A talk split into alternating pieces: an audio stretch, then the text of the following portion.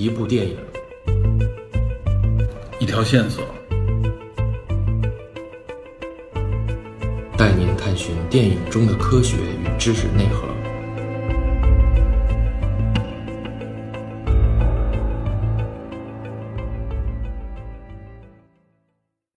Hello，大家好，我是 Peter。承接《火星救援》的第二期节目，我把这个下集也赶紧更新上来。其实近期呢，有关火星、有关航天的新闻非常的多。计划呢，五月份天问一号就会着陆火星。伊隆马斯克的 SpaceX 也刚刚独家拿下了 NASA 高达二十九亿美金的登月订单。它的星舰飞船仍在不断的测试软着陆功能。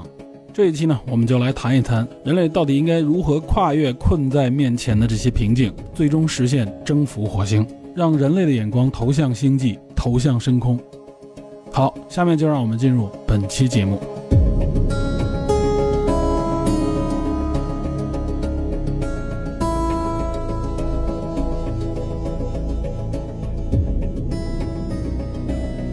首先说，到底是什么卡住了航空航天的这个运载能力以及它的速度？那我们就要了解一下人类到目前能够实用的推进技术。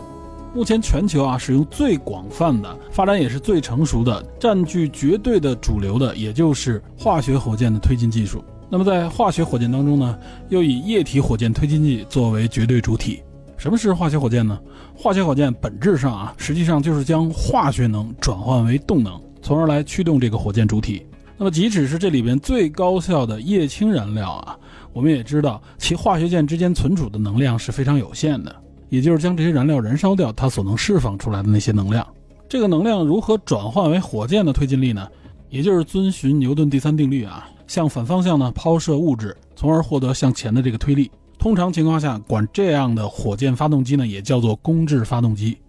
那么这个化学火箭呢，就是让燃料在燃烧室中燃烧，让化学能转化为热能，通过喷嘴喷出。那对于我们普通人来说，最容易理解的，比如说窜天猴啊，就是这么个原理。这个燃料通过燃烧被喷出，它喷出的实际上也就是气体。原则上呢，就是喷出的物质速度越快越好。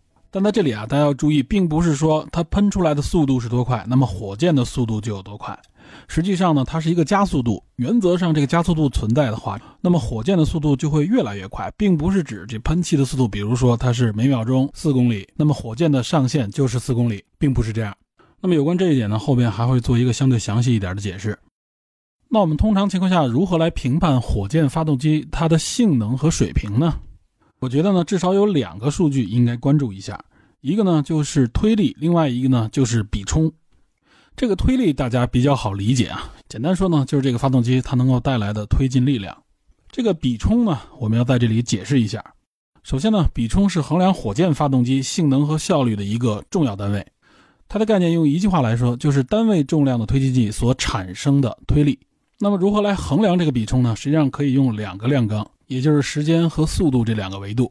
如果用时间量纲来衡量的话，也就是说呢，用一牛顿重的这个物质，对于化学火箭来说，你就可以把这个物质理解为燃料，它所产生一牛顿推力可以持续的时间，那么它的单位就是秒，也就这一牛顿的燃料，它能推这一牛顿物质推多久？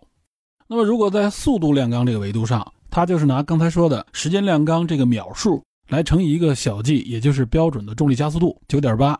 你可以粗暴的理解为就是它能够把这个物质推到多快。其实呢，就是火箭的这个喷气速度。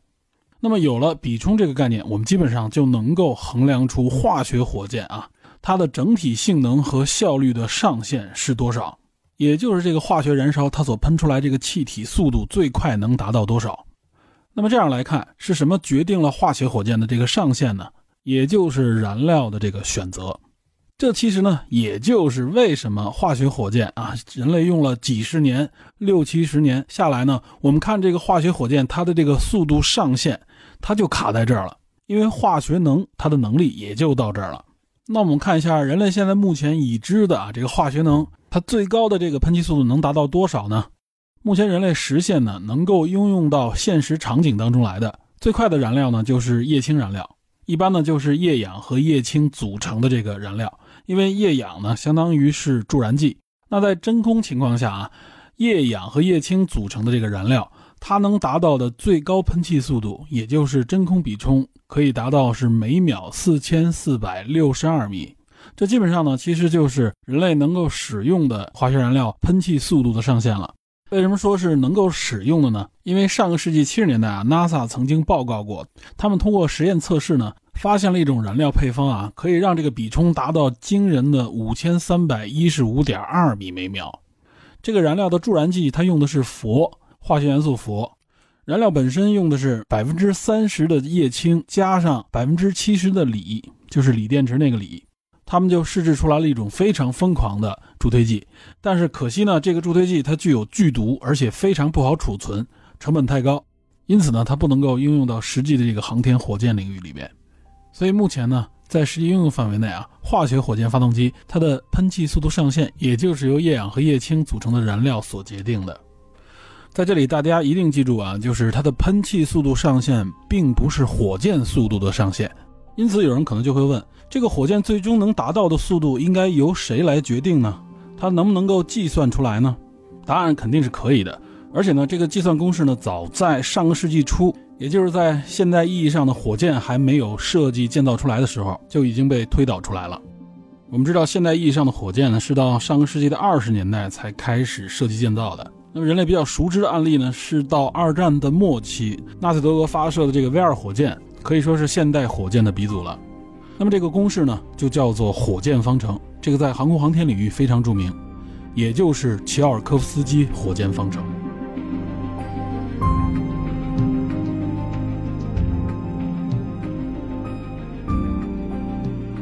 大家听到乔尔科夫斯基这个名字，不知道熟不熟悉啊？我们的节目在星际探索那期里边就介绍过他，因为那期我们介绍了太空电梯。太空电梯最早就是乔尔科夫斯基提出的。康斯坦丁·乔尔科夫斯基，俄罗斯人，生于1857年。那么火箭方程实际上早在1897年他就推导出来了，于1903年正式发表。这个火箭方程也就体现了火箭推动的原理，从而这个原理呢也被公认为是现代空间飞行器的一个基础原理。乔尔科夫斯基呢也被称为现代航天之父。那么评价他一生最大的成就就是这个火箭公式。其实远比太空电梯之类这些概念更加的重要。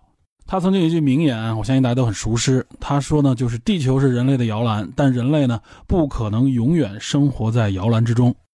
那么我们简单介绍一下这个火箭方程。这个火箭方程呢可以这样来描述：我们假设呢，在这个宇宙的真空状态下，也就是没有引力啊，没有空气摩擦，在这样的状态下，一枚火箭它加速前后的这个速度差，我们可以理解为这个火箭啊从相对静止。通过启动加速，最终达到一定速度。这个火箭最终达到这个速度和它起始那个速度的速度差德尔塔 v 等于什么呢？等于也就是这个火箭的喷气速度乘以这个火箭加速之前的质量，比上这个火箭加速之后质量这个质量比的自然对数。好，没关系，这个数学公式我们就先描述一下，放到一边。那么通过这个火箭方程，我们能够得知什么呢？实际上啊，就是这个火箭它最终的速度取决于火箭这个喷气速度和这个火箭啊前后质量的这个质量比。这个质量比体现的是什么呀？实际上就是这个燃料的质量。为什么呢？大家想一下啊，这个火箭在太空当中飞行，它开始加速啊，它释放的实际上就是这个燃料，通过燃烧，通过喷气，对吧？也就是这个随着火箭速度的增加，这个燃料肯定是越来越少的，这个容易理解吧？所以，我们应该都很清楚，这个燃料带的越多，当然它能飞得更远，也就飞得更快了。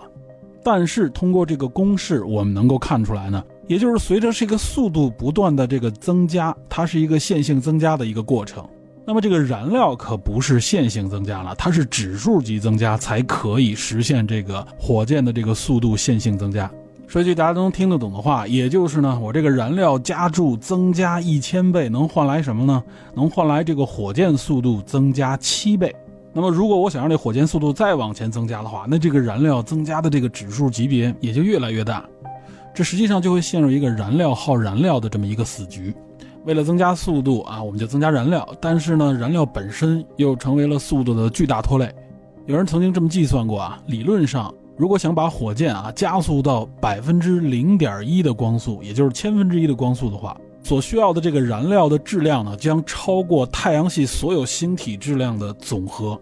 因此，从这里我们能看出来，化学火箭如果想达到一个恒星际旅行的速度的话，那从理论上就已经否定了这个可能性。那么，乔尔科夫斯基啊推导出这个公式，就是为了打击人们探索太空、探索宇宙的这个梦想吗？当然不是。正是因为乔尔科夫斯基推导出这样的公式，在此基础之上呢，他就找到了让人类能够正确的冲出大气层、征服地球引力、真正进入外太空的方法。这个方法就是分级火箭。在了解了火箭方程这个原理的基础之上呢，就能够明白为什么会有分级火箭这种方式了。实际上呢，它就是为了提高火箭的这个质量比，也就是将这个火箭燃料分级存放。通常情况下，我们能看到的啊，都分为三级：一级、二级、三级嘛。逐步将这个火箭助推到太空之中。那么分级之后呢？当第一级的这个火箭啊助推燃料用完之后，那么存储第一级火箭燃料的这个舱体就可以完全的抛弃掉了。这等于是大大减轻了火箭所承载的质量。那么也同理于第二级和第三级，道理其实就非常的简单。那么人们会说，那我是不是可以多放几级啊？那岂不是可以达到更好的效果吗？但其实这里呢就有一个工程和实施上的问题了。其实级数越多，难度系数就越大。而且每增加一级呢，这个结构就变得复杂，中间的这个连接也就变得更多，也会大大影响火箭整体的这个强度。所以通常情况下，我们一般能看到的火箭最多也就达到四级，最终以实现将这个探测器、将这个人造卫星能够推入到预定的轨道之上。所以说，乔尔科夫斯基的这个火箭公式非常的伟大，伟大就在于它让我们了解到啊，如何真正合理的增加火箭的这个速度。并且因为分级火箭这种方式，就能够成功的将火箭、将太空船推离地表，冲出大气层，最终进入太空。这样呢，才使得人类真正有机会开启宇航时代。在这里还可以多说一句，也就是呢，除了用火箭助推啊，将这个航天器带离地面，最终推出大气层，还有没有别的方法了？其实尝试过很多方法，比如用喷气涡轮发动机驱动的飞机，将航天器呢带到离地球表面尽量高的这个高度。然后再发动航天器，以更快的速度达到更高的高度，即所谓的空机运载火箭。这个空机对应的就是地基，也就是从地球表面发射的火箭。这种方法不是没有，但是呢，这个方法的失误率非常高，它的难度更大。比如维珍航空就有这样的方案，但目前的成功率太低。另外，美国的飞马座火箭也是这种空机发射的方式，它最近一次还是在2019年成功的发射了一枚火箭，但显然呢，它的技术难度和成本还是高于地基发射。而且，尤其是摆脱地球的引力，冲出地球大气层这一段啊，这一段呢，它不仅要看发动机的这个比冲以及速度，它更需要的是强大的推力。那么，化学火箭是目前人类发现最有效的方式，也正是因此才逼着人类想出了太空电梯这样的方案。但太空电梯完完全全还只是一个设想，里面所涉及到的材料以及科技方面的创新还远没有实现。因此呢，人类目前如果想让航天器冲出大气层，最好的方法就是使用化学火箭。不过，化学火箭的这个绝对优势啊，它体现在大气层之内。到了大气层之外，也就是太空之中，它的速度瓶颈也就显现了出来。好在已经冲出大气层，没有了空气阻力，给科学家们施展拳脚的空间就变得更大了。为了追求更大的喷气速度，也就是提高比冲，化学火箭推动就不是我们唯一的选择方案了。除了化学能，我们还可以利用电能，甚至核能，也就是电离推进器以及热核火箭。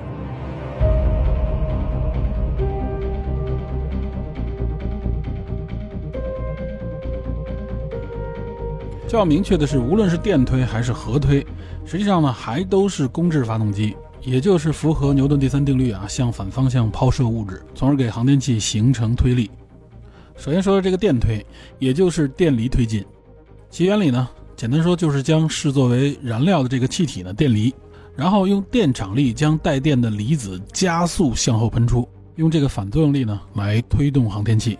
而最早提出这个电离推进器设想的呢，还是康斯坦丁·齐奥尔科夫斯基，是他在1911年提出了这么一个概念，也就是将公制气体进行离子化，然后在静电场的作用之下加速喷出，产生推力。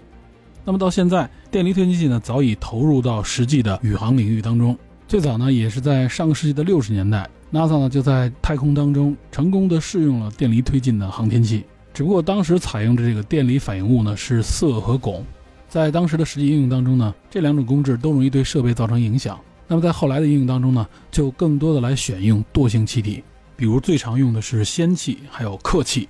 这个氪啊就是克星的那个氪。之所以选用惰性气体啊，因为惰性气体的特性呢，就是容易被电离，它的电离效率高，并且呢，惰性气体是非常稳定的，它不会对设备、对仪器造成干扰和损害。在实际应用当中，比如 SpaceX 的这个 Starlink 啊，也就是星链卫星，其实就配备了电离推进器，而且采用的推进气体呢是氪气。这个电离推进器呢又分为像静电推进器啊，还有像电磁推进器，方式和原理呢也不尽相同。那么电离推进器相较于化学火箭推进呢，它最大的这个优势就是可以产生更高的比冲，也就是这个喷气速度啊会更快，原则上可以达到两万到五万米每秒，这就是化学火箭这个喷气速度的十倍以上了。不过呢，电离火箭有一个最大的问题，就是它的推力太小了。这一部分原因呢，也是受制于目前设备能够达到的这个电离所需的能耗。它的特征呢，就是力量小，但是相当持久，也就是比冲高。比如，在一九九八年，美国发射的这个深空一号探测器，它的这个离子推进器啊，只有八公斤重，所携带的这个推进燃料，也就是这个氙气，一共也不到八十二公斤。它的这个离子推进器啊，推力只有九十二毫牛，比地球上一张 A4 纸这个压力都要小，但是呢，却能持续工作将近两年，所以最后带来的比冲非常的高，达到了十倍于普通的化学火箭。目前已经在很多的航天项目上开始使用这些电离推进器，它的特征就是比冲高，只要时间够久，那么它积累出来这个速度还是相当可观的。所以目前呢，在小型的远程的这些航天项目当中啊，电离推进器就被越来越多的所使用。当然了，也有人在尝试将推力提高，比如有一种正在研发的叫做可变比冲磁等离子体火箭。引领这个项目研发的呢，还是一位前 NASA 的宇航员兼物理学家。叫做张福林，这位张福林博士呢，他也是美国的首位西班牙裔太空人。他本人呢，拥有四分之一的华人血统，他的祖父来自于中国的广东。简单说，这个发动机原理呢，就不是靠静电去加速离子，而是将推进剂啊，也就是这些惰性气体，通过这个推进剂结构当中的两套装置，最终将这个惰性气体加热到一千万度甚至以上。如此高的温度呢，需要用磁场来约束。所以它的喷嘴呢，也是一种磁喷嘴。理论上，这个喷气速度可以达到三十万米每秒，也就是千分之一的光速。这个喷气速度已经是普通化学火箭喷气速度的将近一百倍。如果他带领研发的这个推进器能够研制成功的话，那么原则上呢，它就能将从地球到火星的这个飞行时间从七个月缩短到三十九天。但一个前提呢，它需要的这个电源太巨大了，原则上需要达到两百兆瓦，这个耗电量太大了。国际空间站的耗电量只有七十五千瓦，要想应对如此巨大的耗能呢，只能依靠核能供电。所以目前看，也就仅仅是一个设计理论上的可能。但是缩小版的这种啊可变比冲等离子体火箭还是被业内相当看好的。因此这项技术呢，其实各国也非常的关注。接下来呢，我们再来介绍一下核能火箭。自从核能被人类发现以来，一直被寄予厚望。原则上呢，核能是化学能的两百万倍。这还指的是核裂变，如果核聚变的话，能达到一千万倍。因此，核能一个最明显的优势就是它能提供非常长效的推动力。与此同时呢，形成的高温高压也可以为发动机呢提供更高的喷气速度，也就是更高的比冲，原则上可以达到将近一万米每秒。同时，它的推力也相当巨大。因此呢，早在上个世纪的五十年代开始，美国和苏联呢都开展了核火箭的这个研发，而且同样是在一九六四年。美国就已经能够开始测试研发中的核火箭原型，并且得到了将近八千米每秒的一个测试速度。这个比冲数值呢，已经非常可观，两倍于化学火箭的上限。他们甚至在《华尔街日报》上都打出了广告，标题就是“去火星”。但最终呢，核火箭的研发并没有那么顺利。无论说是技术难度、成本，以及呢，后来到了七十年代，当时的化学火箭已经非常成熟，完全能够满足现实需求。再加上核发动机所带来的污染问题，甚至因为越战等等的政治原因，这个项目呢在七十年代就停滞了。直到美国的太空大战计划出现，啊，也就是八十年代，核火箭发动机的这个概念又被提出，那么相关的项目呢也得到了一些政府拨款进行研发。其实直到今天，核火箭的研发仍在进行，只不过他们得到的项目资金和科研力量都是非常有限的。之所以不能受到足够的重视，主要也是因为技术难度以及安全性问题。这以上介绍的还都是常规的核动力火箭。另外，在美国啊，还有一个非常规的，甚至有点奇葩的核动力方案。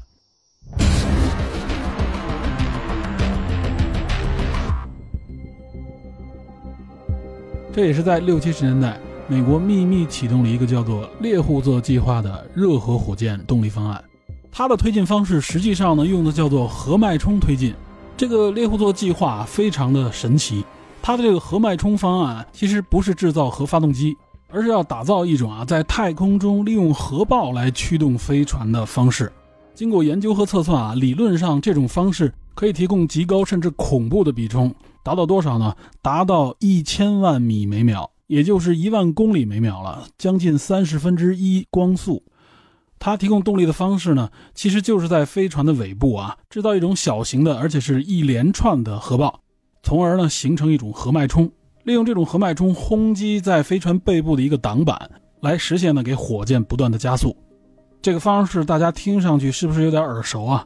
如果大家看过《三体》的话，其中在《三体三》里边啊提到了有一个叫做阶梯计划。这个阶梯计划呢，就是将载有这个云天明大脑的这个飞船，通过上千次的核爆。来冲击这个飞船上面的这个辐射帆，从而将这个飞船不断的加速，最终呢以极高的速度推向三体舰队。哎，我们看这个阶梯计划是不是有点像美国的这个猎户座计划？这个猎户座计划听上去非常的不可思议，但其中呢也有著名的物理学家参与，比如说弗里曼·戴森啊，就是那个提出过戴森球这个思想实验的物理学家。而且呢，这个项目还真的做过实验，就是在地球上利用十个化学能炸弹啊，将一个物体向上轰击。这个实验呢，也算是间接的证明了啊这个计划的可行性。不过呢，这个疯狂的计划最终还是在七三年被取消。但是这一类的设想呢，显然是可以在科幻故事里边去进一步的延展，同时呢，也算是给科幻提供了更多的脑洞和素材。前面呢讲了这么多有关于火箭发动机。无论是火箭方程，还是各类动力源的公制火箭的设计和实践，最终在人类的这些实践活动当中，真正能够应用到实处的，也就只有化学火箭推进器和电离推进器。目前离开大气层，只能依赖化学火箭推进。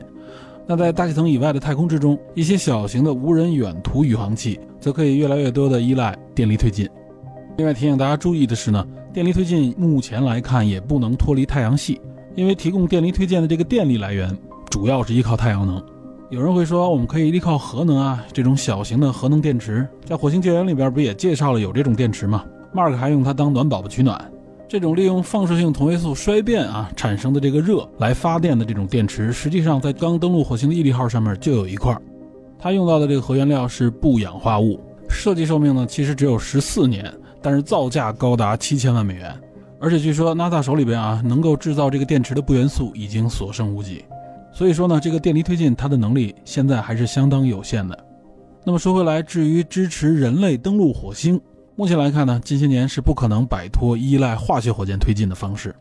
前面说的关于运载能力这个最大的障碍，想应用新的这种推进技术来突破这个障碍的可能性，暂时在可见的未来就不用考虑了。那么，人类登陆火星、征服火星的这个梦想，到底能不能够在近期实现呢？比如说二三十年之内。那么，接下来我们来看一看啊，人类已经制定并且正在执行的一些登陆火星的计划。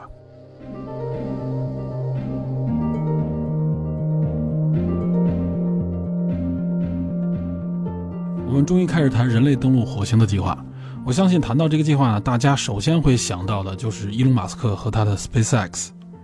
伊隆·马斯克和他这个火星计划呢，可以说是为火星这个话题引来了最大的社会关注度。不过，有关伊隆和 SpaceX，我们将放到最后再说。我们先来看看其他的一些有关人类登陆火星的计划。其实，早在上个世纪的六十年代开始，人类不同的国家、组织、一些商业实体，甚至一些个人，提出了大量的各种各样的有关人类登陆火星的计划。我在这里呢，不可能一一介绍。所以我在节目里要介绍的这些火星计划呢，是要满足一个衡量标准的，只有高过这个门槛，我觉得才有必要介绍给大家。这个衡量的标准是什么呢？其实很简单，也就是我前面一直在谈的啊，人类如果想登上火星，必须要克服的这个最大障碍，即运载能力这个障碍。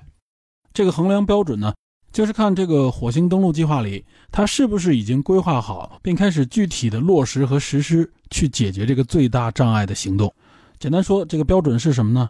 也就是看他有没有开始准备或者建造能够满足登陆火星这个任务的重型运载火箭。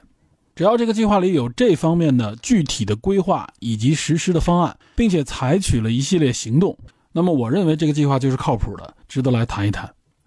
那在这样的一个标准之下啊，很多方案基本上我们就可以忽略不计了。大部分方案呢只是纸上的一个规划，或者说就是一个畅想，甚至呢有的就是一个骗局。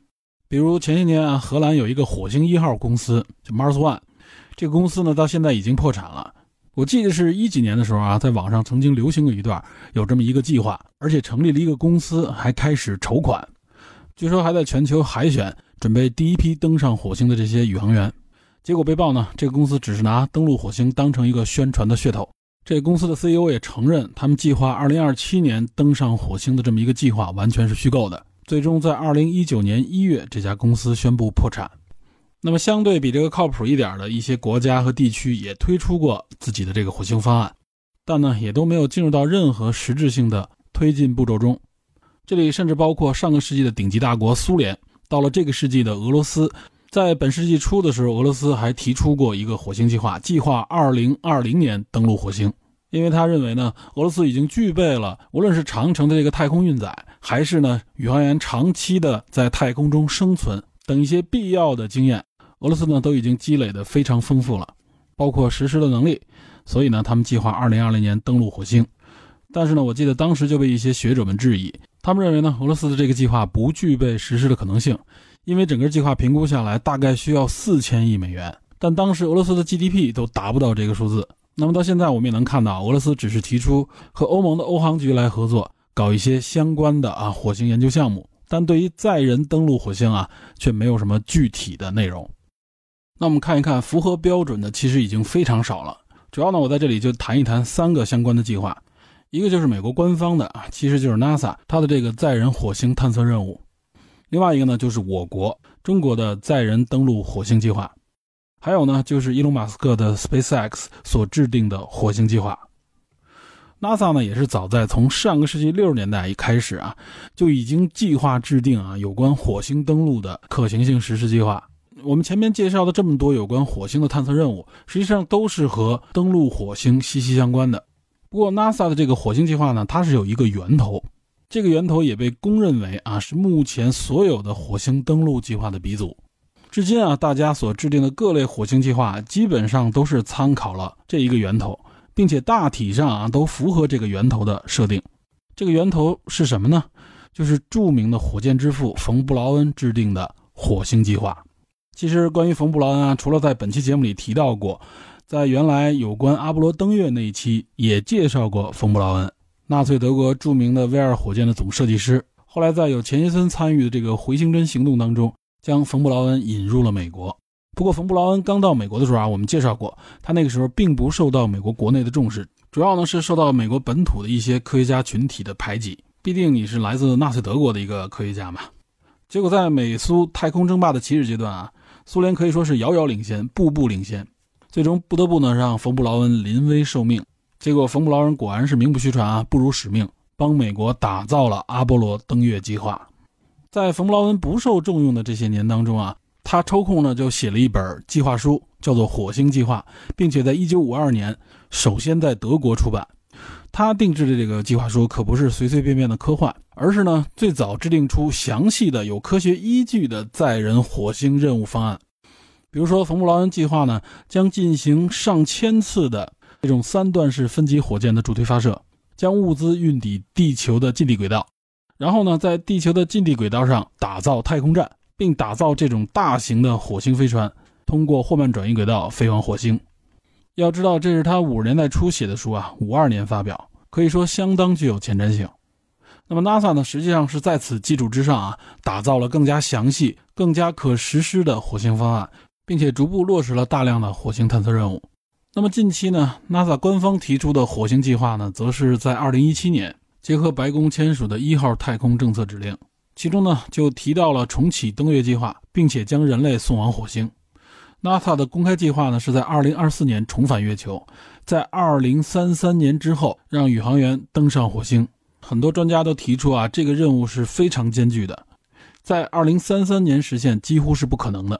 那我们再来看一看 NASA 符合这个靠谱计划的关于这个运载能力的具体实施动作。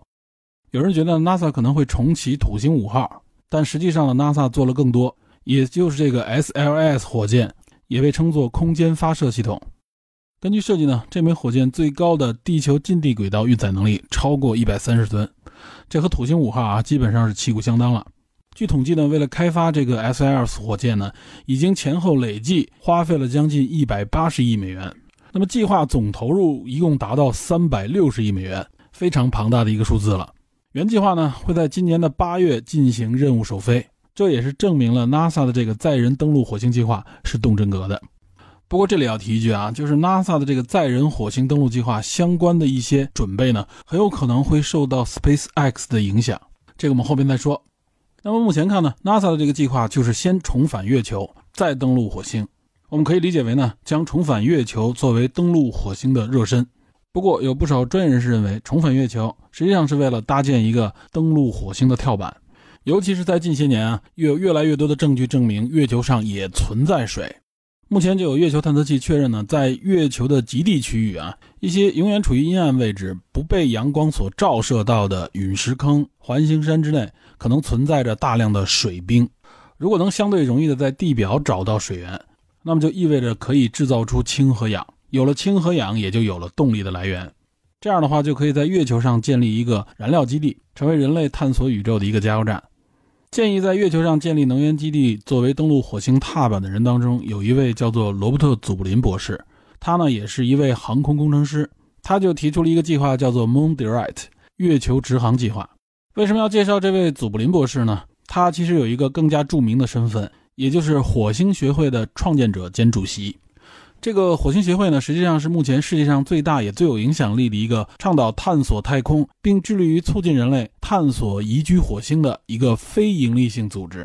这个学会创立于1998年，总部在美国的科罗拉多州，同时在欧洲、亚洲甚至大洋洲都有它的分会，包括我国啊，在一九年我看到也在民间成立了一个火星学会的，应该算是分会级的组织。这个学会里边主要是一些。呃，比如说像航天工程师啊、宇航员、科学家、专业学者以及一些航空航天的爱好者，还有一些社会名人，比如像伊隆马斯克、导演詹姆斯卡梅隆以及 NASA 的前局长都参与过火星协会的一些活动。那么祖布林原来曾经提出过啊，他认为人类呢在月球上建立基地实际上是一种浪费，应该直接去火星建立基地，并且呢他还写了很多关于火星旅行、火星探索的书籍。国内目前好像能买到他的一本书，是《赶往火星：红色星球定居计划》。那么祖布林博士呢，就曾经提出了火星直航这么一计划，并且也一直在强调探索火星的重要性。当初他为什么会反对在月球上建立基地呢？实际上也是建立在啊，他认为月球上既然没有水，而且也缺乏其他资源的情况下，不应该在月球上浪费成本和时间。人类呢，应该花更多的精力，集中目标奔往火星。那么如何来解决长途航行这个问题呢？他的建议实际上和冯布劳恩是一样的，也就是在地球轨道上面对远征的这个航天器进行加油，因为必定一次发射的这个航天器啊，它能够携带的这个燃料是相当有限的。我们前面也讲了，大部分的燃料全都用在了摆脱地球吸引力和冲出大气层上。那如果能够在地球轨道上面给航天器加注新的燃料，那么航天器呢就可以走得更远。但近期发现，在月球上面有大量的水冰的情况下，那么他就认为，在月球上面来进行加注不是不可能，在月球上也应该建造这么一个能源补给的基地。所以说，NASA 重返月球的这个计划和登陆火星是息息相关的。那么说到重返月球，我们就会联想到我国和月球相关的一些计划和任务。从二零一三年到现在。我国的这个探月工程呢，已经来到了第三期，应该第三期现在还在进行当中。去年年底成功登陆月球并返回的这个嫦娥五号啊，就是我国探月工程的这个第三阶段任务。那目前我们能了解到的有关月球的我国的总体计划，分为无人探测月球、载人登陆月球和在月球上建立基地这三大步。那么当下呢，属于这第一大步的后期。至于具体什么时间实现载人登月？在公开的场合呢，中国的官方还是比较低调的，并没有明确这方面的具体时间表，而且也是在强调有关载人登月呢，目前呢仍然处于规划论证阶段。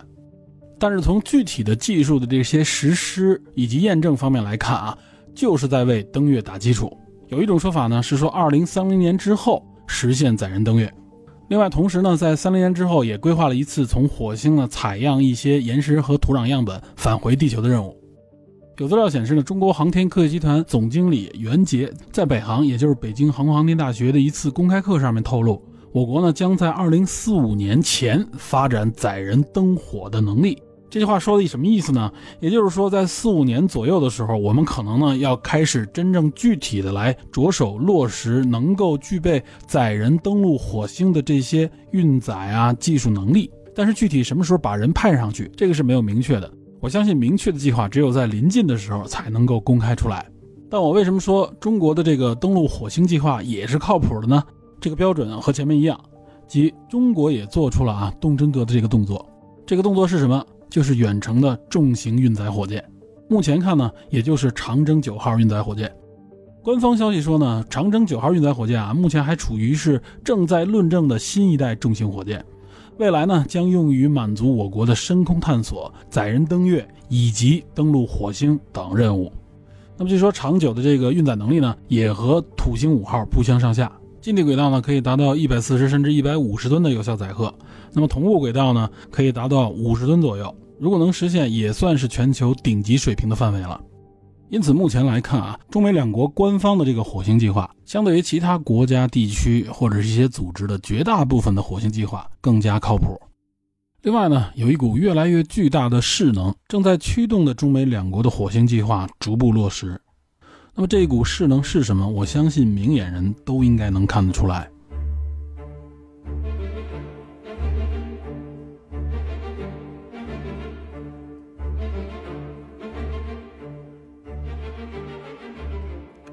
这股势能呢，实际上就是中国和美国在各个领域里边展现出来的一种竞争关系。这点其实呢，完全不用回避，因为国内一直也在强调，我们现在已经是世界第二大经济体，我们的各方面实力总体水平已经称得上是数一数二了。那么既然这么去强调，也就意味着这个对比的心态是非常明显了。这其实也是人类社会发展的一个动力之一。大到国家层面，小到个体，这种竞争如果良性的来利用，其实都能够给社会、给个体带来非常好的促进作用。其实我不用具体的举例啊，大家仅仅依靠自己的感触。当你在某个领域里身边出现一个竞争者的时候，往往呢会刺激你更加的专注、更加的努力，从而彼此呢就更加容易得到更好的成绩。这就是良性竞争的一个结果，竞争双方都会获益。而且我相信啊，美国的官方多多少少也是在利用这种竞争关系刺激国内的科技和经济发展，因为显然呢，美国社会好像更需要这种刺激。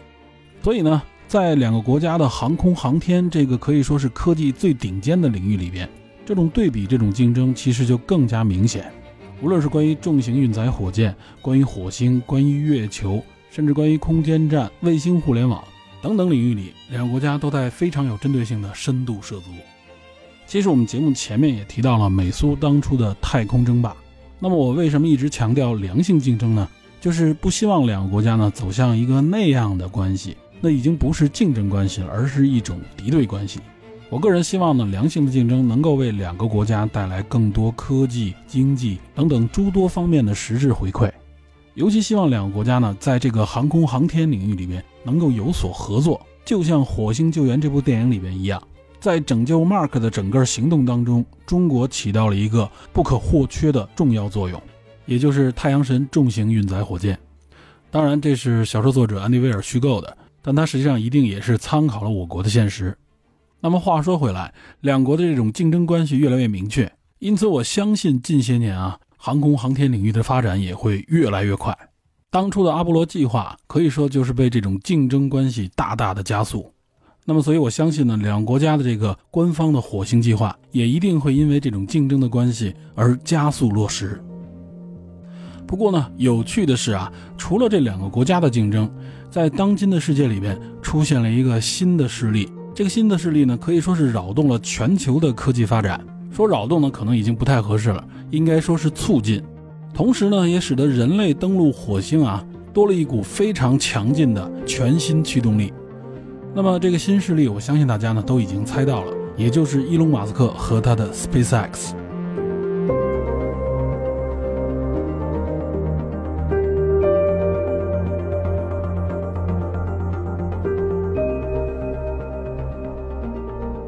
按照前面我们说的啊，火星计划动真格的那个衡量标准，那么显然 SpaceX 也是动真格了，而且它的这个动真格啊，比别人的动作都要大，都要受到关注。也就是这个目前正在不断测试、不断失败的这个超重型运载火箭 Starship 星舰。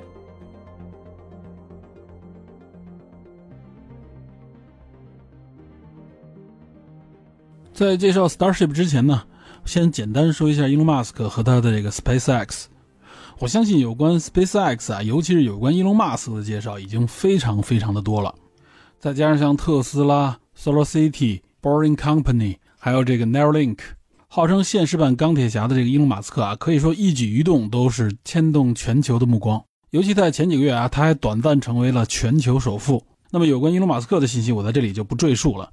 不过，伊隆马斯克啊一路走来可以说是饱受质疑，尤其是金融界和科学界。金融界，尤其是华尔街，对马斯克最直接的表达就是做空。那么科学圈啊，主要指的就是学界，包括呢科技创新圈里边对马斯克的这个质疑，主要是认为他是一个营销高手，是一个喜欢夸夸其谈、喜欢吹牛的富豪。他呢并不真正的懂技术，尤其是航空航天方面的技术。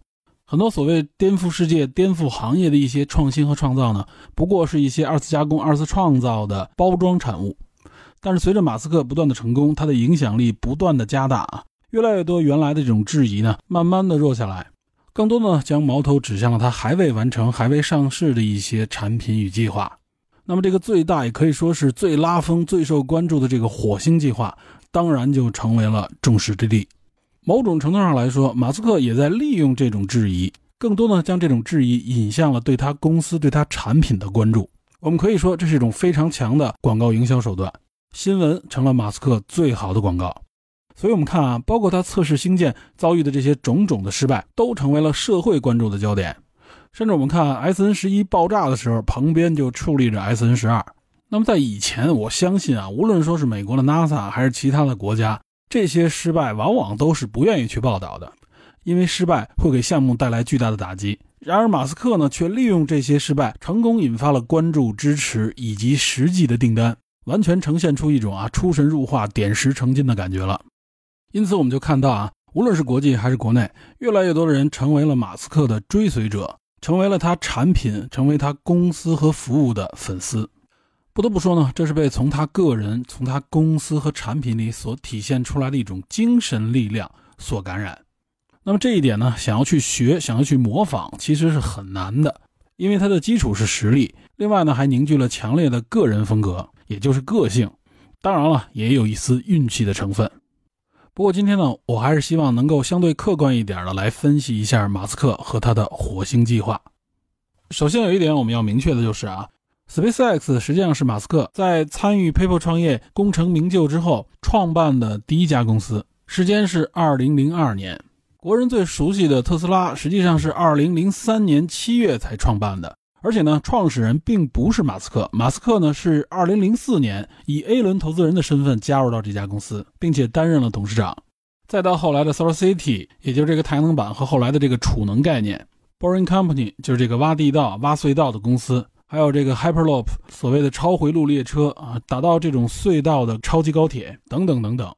这一路下来，有很多人解读，马斯克的核心实际上就是 SpaceX。后面的这些，无论是他投资的、后来收购的公司，以及他后来打造的这些相关的概念和技术，实际上呢，都是来服务于 SpaceX，甚至就是指向服务于登陆火星这一个远大计划的。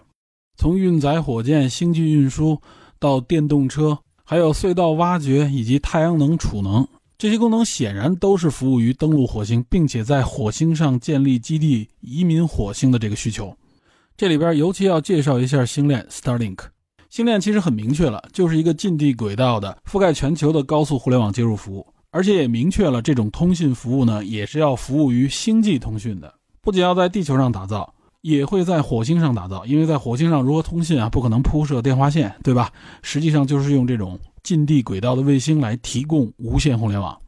起初呢，在2015年，伊隆马斯克提出 Starlink 这个概念的时候啊，很多人呢就质疑它可能又是一个一星计划啊，因为一星计划完全已经破产了，说看不到它的商用价值。但是后来呢，也有人解读，这种用近地卫星覆盖全球的无线互联网呢，它可以进一步减少延迟。为一些高端的客户啊，比如说一些金融公司、一些国际的资产交易公司，提供这种更低延迟的网络服务。同时呢，它还可以为一些互联网接入不方便或者不普及的地区提供无线互联网。就连美国本土啊，都有很多地区的网络现在仍然非常落后。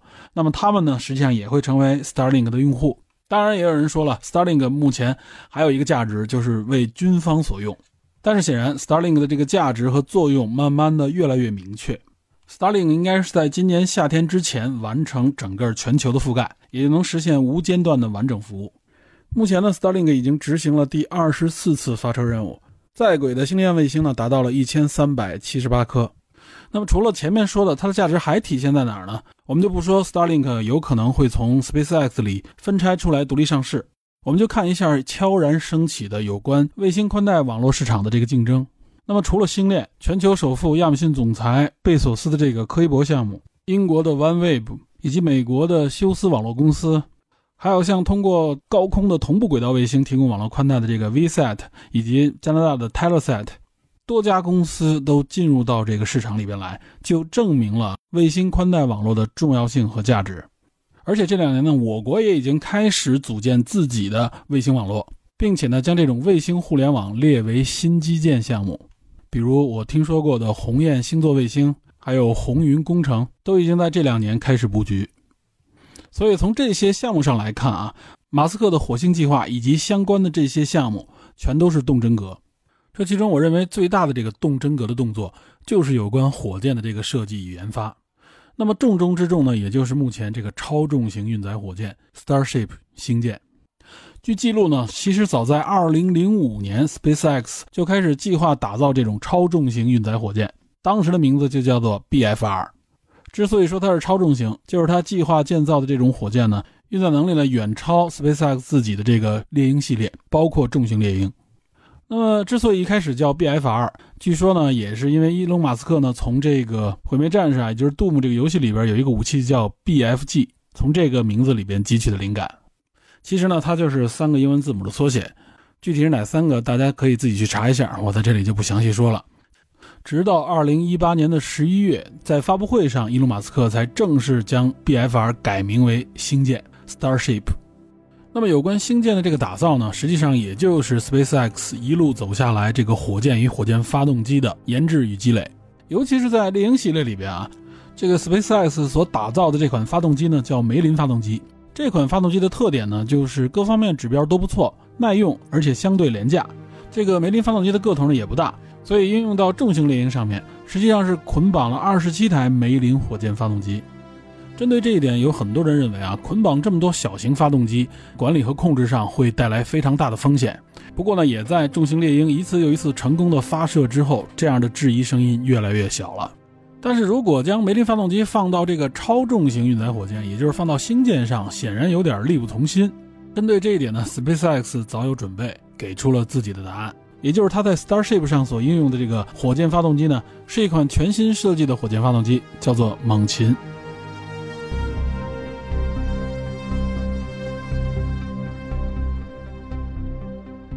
这款发动机所使用的燃料呢是液态甲烷和液氧。猛禽发动机它的推力呢要几倍于梅林发动机，首先推力很大，但是它的个头啊并不是特别大，比梅林也就稍大一点。其次呢，猛禽发动机所强调的呢叫做高可复用性，也就是说它的复用性非常强，可以多次使用啊，达到了多少呢？达到五十次，这目前可能是业内最强的。梅林能够复用十次左右，因此呢，这款猛禽发动机的使用成本就变得非常低。那么这款猛禽发动机之所以可以做到啊，它的推力强，而且呢非常耐用。主要呢，也是因为它这种全新的啊非常复杂的一种设计，以及它应用了一种非常独特的材料。简单说，从它这个名字上我们能看出来，猛禽发动机实际上是一款叫做全流量分级燃烧发动机。这种设计是一种非常独特的创新，而且呢，也依赖于它使用的所谓的一种新材料，就是这个 SX 五百合金。那我们简单说一下这个全流量分级燃烧发动机啊。通常情况下呢，关于这个液体化学火箭发动机，它主要分为两大类，一类呢叫做开式循环发动机，另外一类呢也就叫做闭式循环。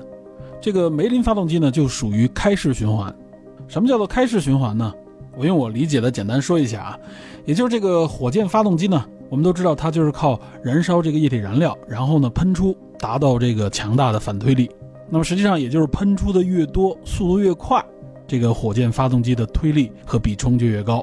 但是如何实现啊，让这个燃料更快速的喷出呢？仅靠燃料罐的这个压力是不行的啊，因因为如果要是加大这个压力，那燃料罐本身就要越来越结实。为了让它加大压力变得结实呢，就得加厚这个燃料罐。那么燃料罐本身的重量就太大了，所以呢就要靠另外的方法，也就是靠涡轮加速这个燃料的喷出。但是这个涡轮又靠谁来带动呢？因为显然涡轮的速度要非常的快嘛。那么这个涡轮实际上靠的呢也是燃料啊来带动它。也就有一个预燃室，让这个涡轮旋转速度非常快，从而在这个涡轮的带动下啊，让这个燃料更快速的泵入到主燃室。预燃室里带这个涡轮的燃料从哪来呢？就是从燃料的主路里边啊劈出一小块来，进入到这个预燃室里边。那么显然，这个预燃室里边的压力应该是最大的。如果它压力不大的话，它也没法向别的地方输出了，对吧？压力小，别的地方就该流入到它这里了。所以也就是说呢，预燃室里边它的转速加快以后，它这个压力是最大的，因为这个燃料的燃烧嘛，压力大，而且呢温度也会非常的高。但是如果温度太高的话啊，那么这个预燃室是撑不住的。怎么办呢？就是说输入到这里的燃料啊，输入到预燃室里边的燃料，让它的燃烧呢不能太充分。之所以让它燃烧不充分啊，也就是让液体燃料来给这个预燃室降温。我们简单就这么来理解。那么之所以它叫开式循环发动机，也就是单独劈出来啊，支持这个副燃室里涡轮旋转的这些燃料呢，在用完之后就直接排出了。由于是不充分燃烧啊，单独它又排出去了，这也就意味着一部分燃料的浪费。同时说明开式循环发动机它的效能呢不可能太高。为什么要排出去呢？比如说梅林发动机，它用的是这个煤油。这个煤油在不充分燃烧的情况下就会积碳，那这个积碳对发动机本身是非常危险的，会造成阻塞，甚至导致发动机爆炸。所以采用的方式呢，就是不得不将这一部分没有充分燃烧的燃料呢直接排出去。所以大家如果去看梅林火箭发动机啊，它燃烧时的视频，能够看出来，在这个主喷口旁边还有一个小喷口喷出黑烟，那就是没有充分燃烧的煤油。那什么叫闭式循环发动机呢？也就是考虑呢，不将这个驱动涡轮的不充分燃烧的燃料直接排出去，而是尽量的把它利用起来。因为必定这个发动机一共也就燃烧几分钟。那么在这个不浪费燃料的思路上，就产生了两条火箭发动机的技术发展路径。一条呢叫做负氧分级燃烧循环发动机。什么叫负氧？也就是说它带动这个涡轮用的啊是这个液氧，它用燃烧液氧来带动这个涡轮。我不燃烧那边的那个煤油也好，或者其他的燃料，那么液氧不充分燃烧，它也不会积碳，也就不用都排出去了，把它整个回收到主体的燃烧当中。但有一个问题，也就是呢，这个液氧的燃烧非常的炙热，这也就意味着呢，这个预燃室要支撑极高的温度而不变形，这需要材料上面有所突破。那么谁做到了呢？就是苏联。因此呢，苏联就走向了负氧燃烧发动机这条路线。比如比较代表性的 NK 十五、NK 三十三，还有呢 RD 幺八零。那么因为苏联这条路线呢，也影响了我国，我国的 YF 一百和幺三零都是负氧燃烧发动机，采用的燃料呢就是煤油和液氧。那么另外一条路线呢，就是美国走的这条线，叫做富燃分级燃烧循环发动机。哎，这就听出来了，一个是富氧，一个是富燃。美国这边的路线呢，就是从燃料下手，我尽量不让它积碳积焦，不就行了吗？美国人就考虑呢，如何用一种能够不充分燃烧也不产生积碳的燃料呢？于是呢，美国人就选用了液氢啊，因为液氢燃烧的时候它是不会产生积碳的。但是由于氢啊，它的燃烧环境和氧完全不同，它又非常轻，所以呢，就要导致这个预燃室要有两个来分别带动液氢和液氧。因此呢，就导致这种发动机的设计非常的复杂，但是美国人也搞定了。比如说著名的 RS 二五啊，它就是复燃燃烧发动机啊。这个发动机它应用到哪儿了呢？它就应用到了航天飞机上。航天飞机我们看那个大喷口的发动机，那个就是 RS 二五。那我们最后说猛禽发动机啊，它所谓的这叫做全流量分级燃烧发动机，也是一种啊闭式循环，但它做到的是什么呢？就是呢，它将负氧发动机和负燃发动机做了一个结合，等于是一边是富氧，另外一边是复燃，用两种带动涡轮的方式循环，最后呢完全都进入到主燃烧室。这样一来呢，也就是无论是燃料还是助燃剂这个液氧，它全部的流量呢都能够应用到这两个预燃室里边两个泵的这个驱动工作当中，并且呢全部输出到主燃烧室。因此呢被称作叫做全流量分级燃烧循环。它的特点呢，就是施压大、推力强、效率更高，同时呢还能支撑多次的循环利用。所以说这款发动机的经济性特别的高，也就是在一些基础的数值上啊，虽然说它并没有说特别的突出某一项说绝对超过别人，但它在复用性方面啊，绝对是傲视群雄。因此呢，它的每一次使用成本也就大大的降低了。这我认为是猛禽发动机真正最核心的意义。从这点我们能看出来啊，SpaceX 在科研方面投入的力量还是相当巨大的。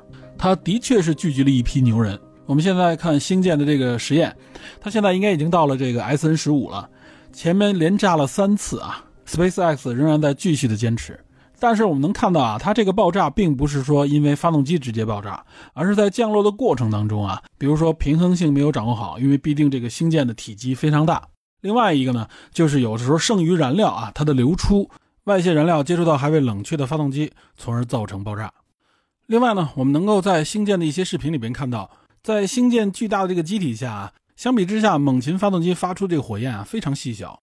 这一点也能看出来，就是猛禽发动机也属于这种小型的发动机，并不是那种非常巨大的，像航天飞机那个大发动机一样。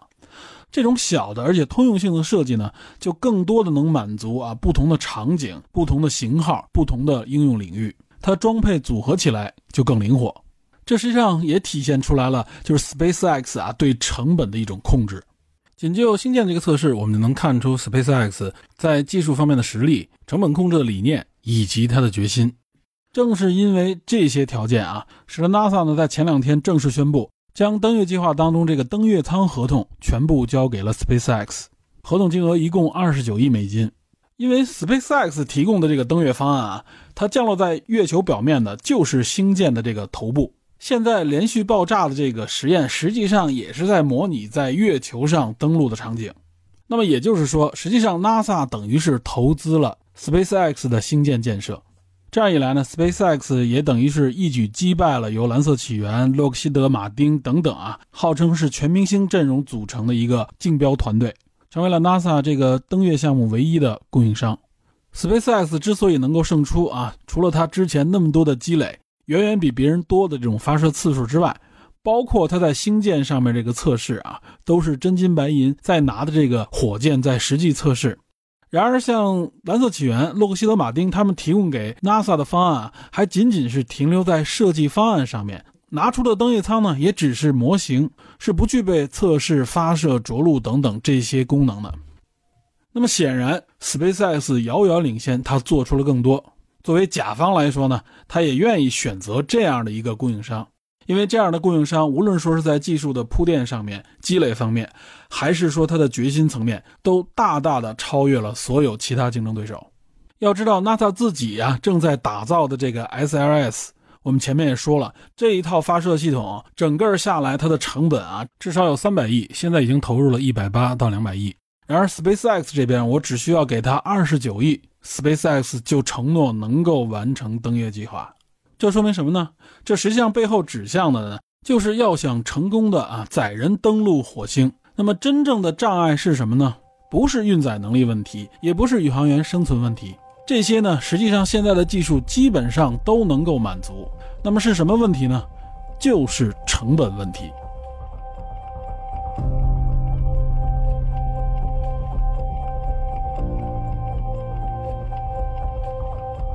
回顾一下历史，当年美苏啊太空争霸，两个国家正是因为这个竞争关系，所以导致呢，在这个航天领域可以说是不计成本的巨额的投入。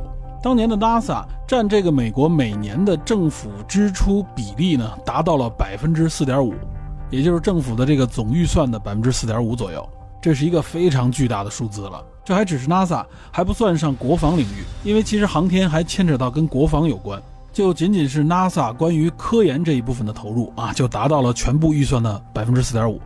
那么在今天呢，这个数字实际上要缩减十倍，它的比例呢，也就占到了美国政府总预算的。百分之零点四到零点五左右。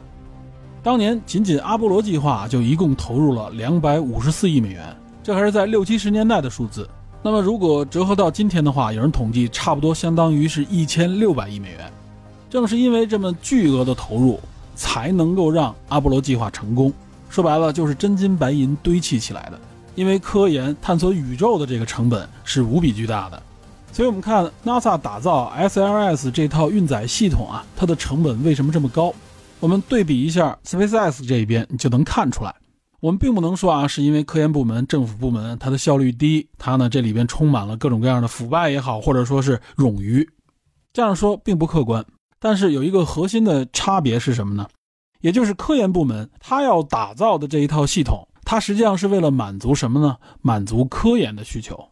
但是 SpaceX 做这件事情的时候啊，他拿出的态度是什么呢？他拿出的态度可不是为了科研，他要满足自己运营的需求，也就是让这件事情能够持续的运转下去。我要养活我这帮人，我要上市，对吧？我要卖我的产品。这也就是民用公司和政府部门做同样的事情，它的成本和效率是完全不同的一个根本原因之一。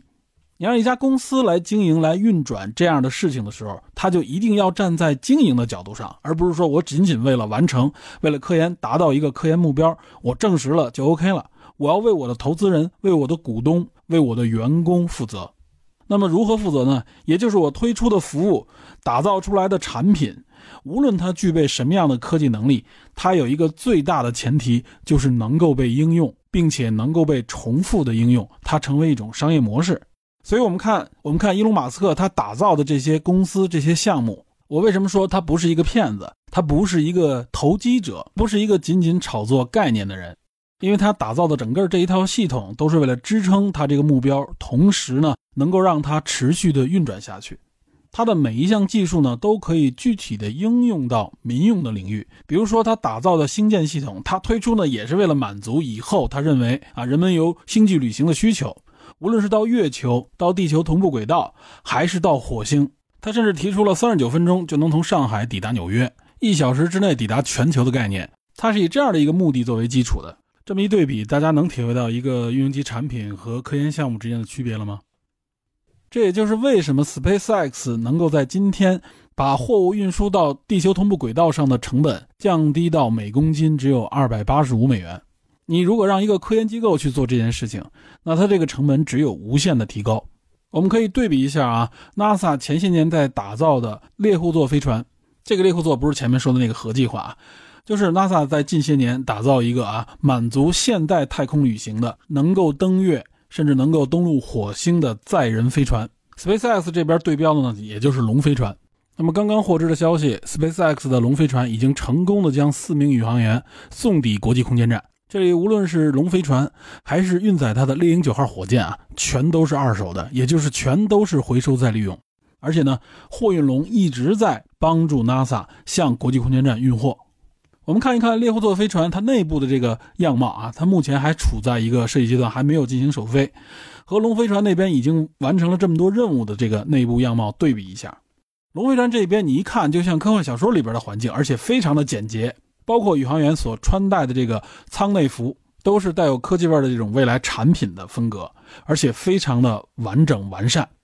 我们再看看猎户座飞船里边，我们能看到啊，虽然说它整体的这个规格和它设计理念和龙飞船很类似，甚至可以说龙飞船可能很多理念都借鉴了猎户座，但是我们看它的座椅，对吧？看它的很多机械零件，你一看。就是临时打造的零件，或者说呢，就是为了满足科研而打造的这种零件。这种零件你一眼就可以看出啊，就是用航天的这种高科技铝材啊，可能在一些精密的车床、机床上面加工出来的。它还像一个科研仪器一样，和龙飞船一对比，你能感觉到它是一个满足实验用的工具，而不是一个为了满足人们运输用的高科技未来载具。这个设计理念的区别，导致这个产品就完全不同。那么从科研的角度来看呢，这个成本啊，它就不受控制，它是开放的，需要不断的向里啊填补越来越高的成本，才能满足科研的需求。但是一个运营级的服务产品，它的成本则是收敛的，只有它的成本不断降低，才能维持运营下去。所以在这里，大家也不要因为一对比觉得啊，某个产品越完善，好像它的成本就越高，在这里并不是这样的。那么其实反过来说啊，这也就是为什么我们不能苛求 SpaceX 这样的公司去做最顶尖的这种科研和突破，因为它是一个商业公司。它虽然有顶尖的大脑、高级的工程师，很多来自 NASA、来自各种各样的高校的顶尖人才，但是它一定要建立在成熟的技术基础之上。它不可能完全的啊去站在一个科研的角度，不计成本的去测试和验证一些理论。所以呢，很多学界的人为什么对 SpaceX 啊嗤之以鼻，认为它其实没有什么新技术？这一点也可以理解，因为大家的目的和基因是不同的。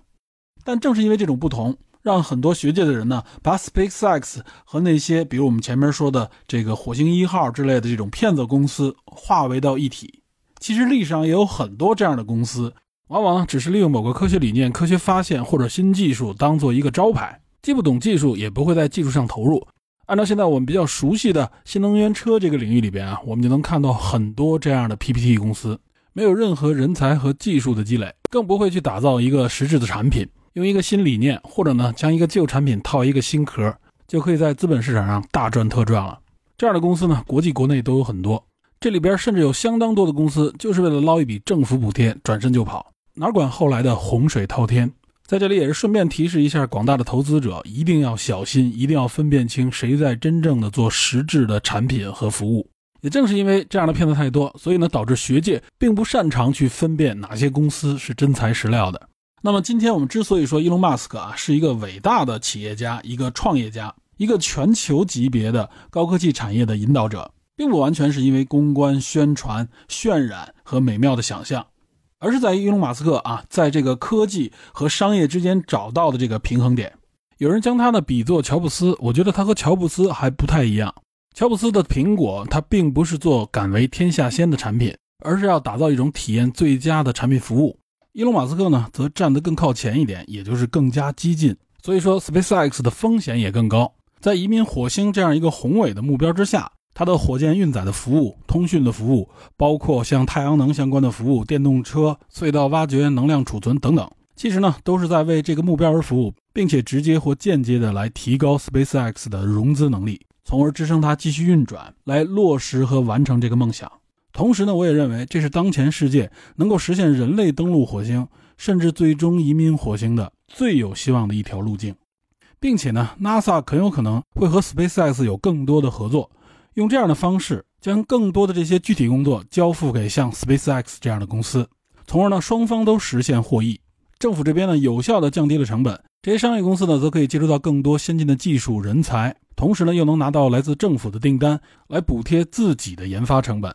实际上呢就是花更少的钱做更多的事儿。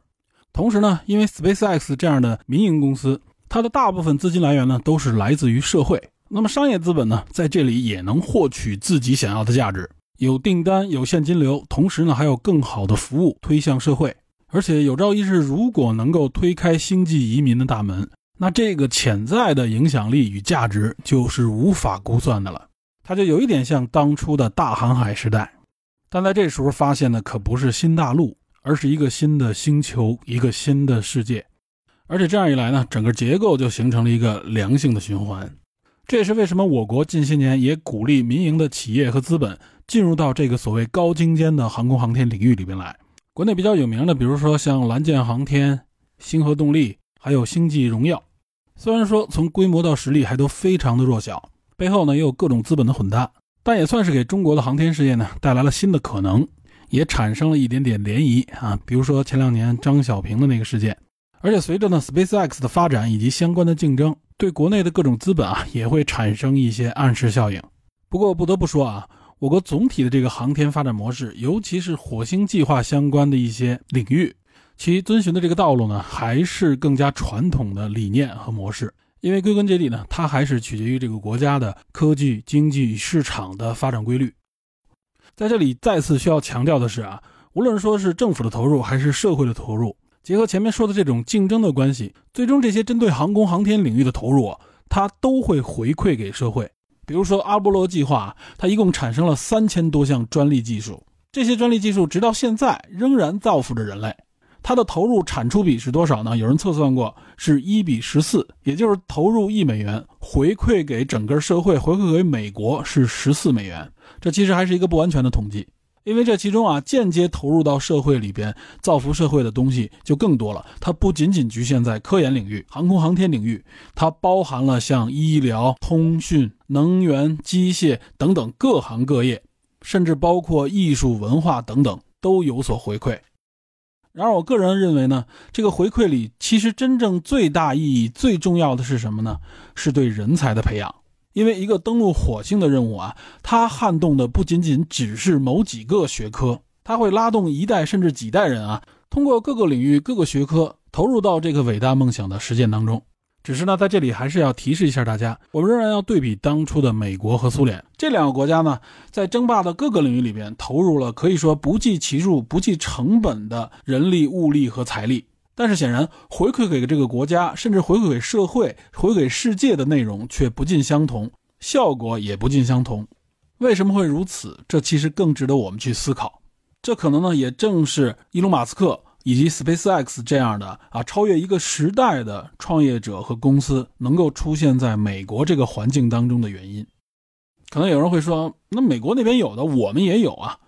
但是希望大家明白啊，引领者、创制者和跟随者是完全不同的两个概念，尤其是在科技领域。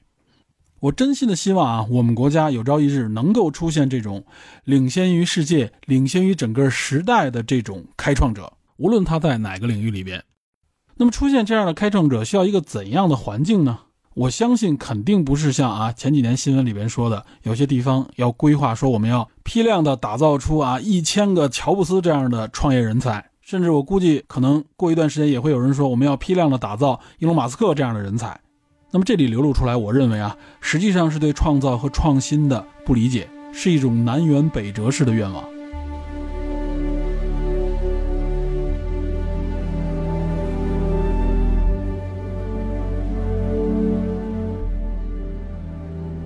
说到这里，还是要提醒大家啊，有关登陆火星这样的计划，我认为伊隆马斯克和他的 SpaceX 只是说他更有希望成功，他相对来说呢，比别的实验方式呢更靠谱，也更加有意义。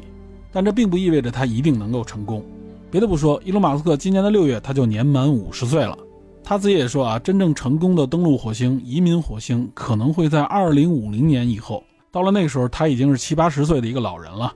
他能不能支撑这么长时间？他的公司能不能支撑这个时间？还打个问号。SpaceX 目前的估值是七百四十亿美元，那么已经上市的特斯拉现在的市值是六千九百亿美元。据说 Starlink 呢也要分拆出来独立上市，其目的呢也是为了融得资金啊，来回补 SpaceX。因为毕竟 SpaceX 目前啊烧钱烧的还比较的多。那么伊隆马斯克还能不能延续他的这个商业神话呢？这也不能打保票。必定市场是瞬息万变的，竞争也非常的激烈。但坦白讲，我个人仍然看好马斯克。在这一点呢，我记得也有人评论过啊，认为伊隆马斯克呢很有可能他的命运会像特斯拉一样，就是当年和爱迪生啊进行电力之战的，最终呢以交流电系统成功胜出的这位尼古拉特斯拉。他被人们称为是发明家、未来学家啊，同时呢也是美国历史上最伟大的电气工程师之一。可以说具有诸多的光环，但是呢，他的晚年非常的潦倒，最终破产，倒在了自己不切实际而且呢方向错误的梦想之中。有人认为，伊隆马斯克呢，最终他的命运会类似于尼古拉特斯拉啊，并不是说这个人像尼古拉特斯拉，只是说最终的这个命运节点可能也是在追逐梦想当中最终无法实现而倒下。但我个人呢，不完全认同这个观点。虽然说特斯拉和马斯克啊有很多相似的光环，比如说像发明家呀、像工程师啊，对吧？像甚至未来学家等等，但是有一点核心最大的区别，这也是尼古拉特斯拉所不具备的一个特征，也就是伊隆马斯克是一位成功的商人。特斯拉虽然自己也组建过公司啊，但他并不懂经营，他还是一个工程师、发明家。真正支撑他的呢，是背后的西屋公司的这个乔治西屋，也就是乔治威斯汀豪斯。所以最后呢，特斯拉之所以穷困潦倒，很大的原因是因为他不顾一切的追逐自己的所谓梦想，拿着像摩根啊，就是这个银行家摩根赞助给他的钱，去建造所谓用于全球电力无线传输的特斯拉塔。所以说，特斯拉是一个发明家，但他不是一个科学家。同时他也不是一个成功的商人，在这方面他和马斯克是有着显著的区别的。马斯克的思想很疯狂啊，但是他的经营并不能用疯狂来概括。至少在硅谷这二十多年的摸爬滚打啊，已经证明了他的实力。所以综上所述，我个人觉得，伊隆马斯克和他 SpaceX 是实现人类登陆火星并移民火星最有希望的种子选手。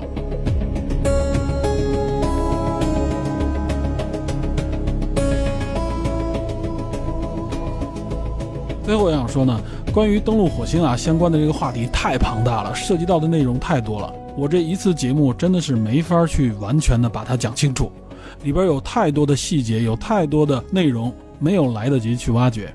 而且我特别感兴趣的一个话题是什么呢？也就是有关移民火星。为什么马斯克会说成功移民到火星的这些人类，他们呢将不遵守地球上的任何法律？如果有朝一日人类能够移民火星，能够改造火星，并且让大量的人类啊，不仅仅是科学家登陆火星，并在那里生活的话，那个社会呢，很有可能和人类目前社会产生出不同的发展方向。我相信呢，会给人类这个物种带来更丰富的多样性与新的可能。好，感谢您收听本期的电影侦探，请您持续锁定本节目，我们下期再见。